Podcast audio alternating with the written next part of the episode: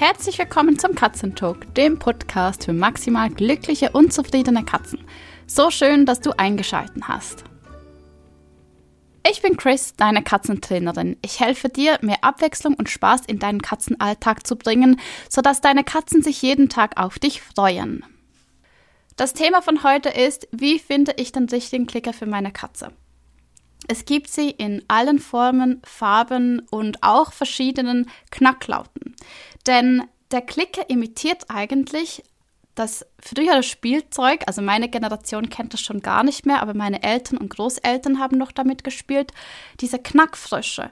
Das sind so Metallfrösche, wo man, ähm, ja, die konnte man springen lassen und dann hat das Metall jedes Mal so geknackt. Eben dieses, diesen Klicklaut.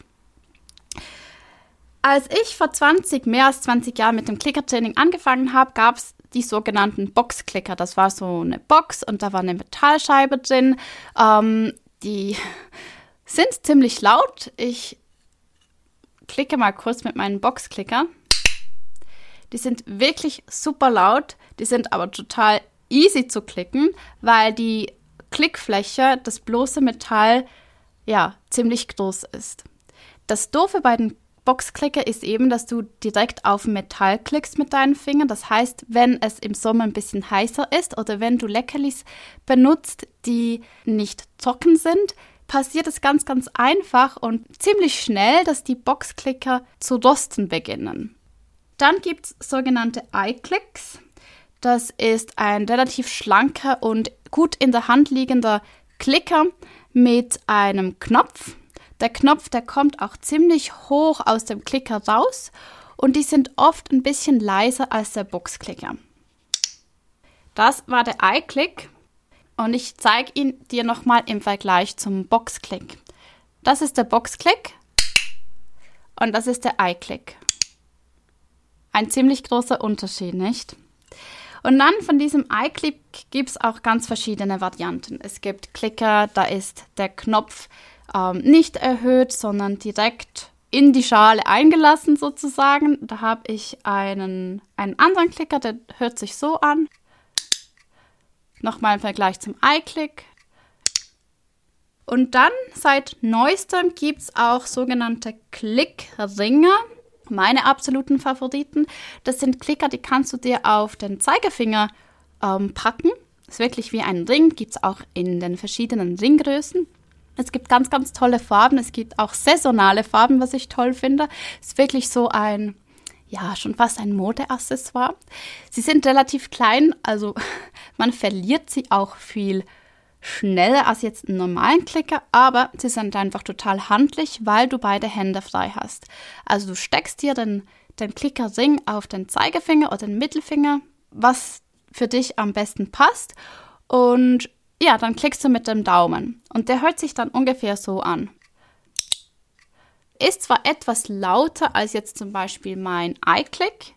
Ähm, ich zeige dir dann iClick als Vergleich immer, weil für mich der iClick der leiseste ist. Aber auch hier gibt es verschiedene ähm, Klicker. Das heißt, auch jeder Klicker hat sein ganz eigenen Klickton. Wenn du ins Zoofachgeschäft gehst, dann schnapp dir ein paar Klicke und klicke mal und such einfach den Ton raus, der für dich am angenehmsten ist und wo du denkst, dass er für deine Katze auch am besten passt. Also noch einmal der Ding-Klick im Vergleich zum Eye-Klick. Und jetzt der Eye-Klick. Du hörst, der Ringklick ist etwas prägnanter als jetzt der Eye-Klick. Genau, es gibt auch diese Target-Stäbe mit dem integrierten Klicker. Ich persönlich habe keinen, weil ich das ist eine sehr persönliche Entscheidung. Ich mag das nicht so ganz. Ich habe immer das Gefühl, wenn ich klicke, verziehe ich meinen Target. Also sprich, wenn mein Target das sind so Teleskopstäbe. Wenn der Teleskopstab ganz ausgefahren ist, meine Katze mit der Nase an den Stab geht und ich klicke, habe ich immer das Gefühl, dass ich mit dem Ende des Targets ein bisschen aushole. Und das sollte meiner Meinung nicht unbedingt sein. Ich habe noch keine Methode gefunden, wie ich das machen kann, ohne eben beim Klicken das Ende zu bewegen und deswegen entscheide ich mich gegen einen solchen integrierten Klicker. Kann aber auch gut sein, dass es einfach an mir liegt, denn ganz, ganz viele kommen gut mit dem integrierten Klicker im Targetstab zurecht. So, Dann möchte ich noch kurz eingehen auf das Schnalzen. Und zwar, wer mich ein bisschen kennt und auch auf Social Media verfolgt, respektive Instagram, da siehst du ganz oft, dass ich gar keinen Klicker benutze, sondern mit der Zunge schnalze. Das ist ein dafür und da wieder. Bei mir hat es sich leider so ein bisschen eingebürgert, dass ich den Klicker gar nicht mehr verwende. Wenn wenn ich wirklich was mit Louis aufbauen will und eine gezielte Session mache, wo ich auch weiß, mein Kind ist in der Kita, ähm, ich habe jetzt wirklich nur Zeit für Louis, dann schnappe ich mir einen Klicker. Denn der Klicker ist einfach viel präziser und viel prägnanter als das Zungenschnalzen. Und auch das Timing ist einfach viel akkurater. Wenn ich aber eine spontane Clicker-Session mache, und das ist im Moment so ungefähr 95 Prozent der Zeit der Fall, dann benutze ich keinen Klicker. Meist habe ich da meinen Sohn in einem Arm, vielleicht noch einen Topf Nudeln auf dem Kochherd und ich schätze einfach diese Freiheit, nicht noch etwas in den Händen haben zu müssen. Ich bin mir aber wirklich auch bewusst, dass es nicht das Idealste ist. Es ist zwar praktisch und es funktioniert und es funktioniert auch gut.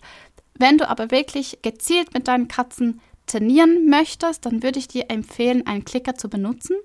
Zum einen, wie schon gesagt, du bist einfach viel effizienter und die Kommunikation zu deiner Katze ist viel klarer.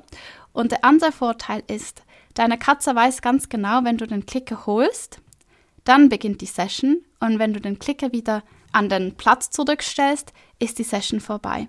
Also du hast ganz natürlich einen Start und ganz natürlich ein Ende was du mit deinem Zungenschnalzen nicht hinbekommen kannst. Also, wenn du jetzt auf der Suche nach dem perfekten Klicker für deine Katze bist, dann geh am besten ins Zoofachgeschäft, sei dir bewusst, dass es ganz viele verschiedene Klickerarten gibt. Teste alle durch, teste auch verschiedene Klicker der gleichen Sorte, denn jeder hat seinen ganz, ganz eigenen Ton und ja, entscheide dich für einen, der sich für dich im Ohr gut anfühlt und der vielleicht nicht ganz so laut ist. So, das war eine kurze Episode zu, wie findest du den richtigen Klicker für deine Katze? Und ich habe dir ein paar Klicktöne gezeigt. Ich gehe jetzt nochmal alle Klicker durch und dann wünsche ich dir eine wunderschöne Woche und wir hören uns nächsten Donnerstag. Also, noch einmal den Boxklicker. Jetzt bin ich taub. Oh, ich hätte das nicht neben meinem Ohr machen sollen. Denn iClick, das ist ein No-Name iClick ohne erhöhten Knopf. Das ist das genau gleiche Produkt. Und wie du hörst, das ist genau das gleiche Produkt, aber die hören sich verschieden an. Das ist eine andere Tonlage, nicht? Und dann noch den Clicker Ring. Und am Schluss gibt es noch das Schnalzen von mir. Beginnst du gerade mit dem Clicker-Training und wünschst dir mehr solche Tipps, dann komm doch in mein 1 zu 1 Coaching-Programm Clickstart. Ist ein vierwöchiges Einzelcoaching, wo ich dir alle Grundlagen des Clicker-Trainings beibringe, wir auch zusammen, also gemeinsam mit deinen Katzen über Zoom üben und ich dir einfach Feedback geben kann, wie du was am besten mit deinen Samtpfoten anstellst. Wenn du Lust dazu hast und es dich interessiert, dann schau doch in die Show Notes. Dort findest du den Link zu meiner Homepage katzentraining.net. Ja, und dann wünsche ich dir wirklich jetzt eine schöne Woche. Ich verabschiede mich. Bis nächsten Donnerstag. Ciao!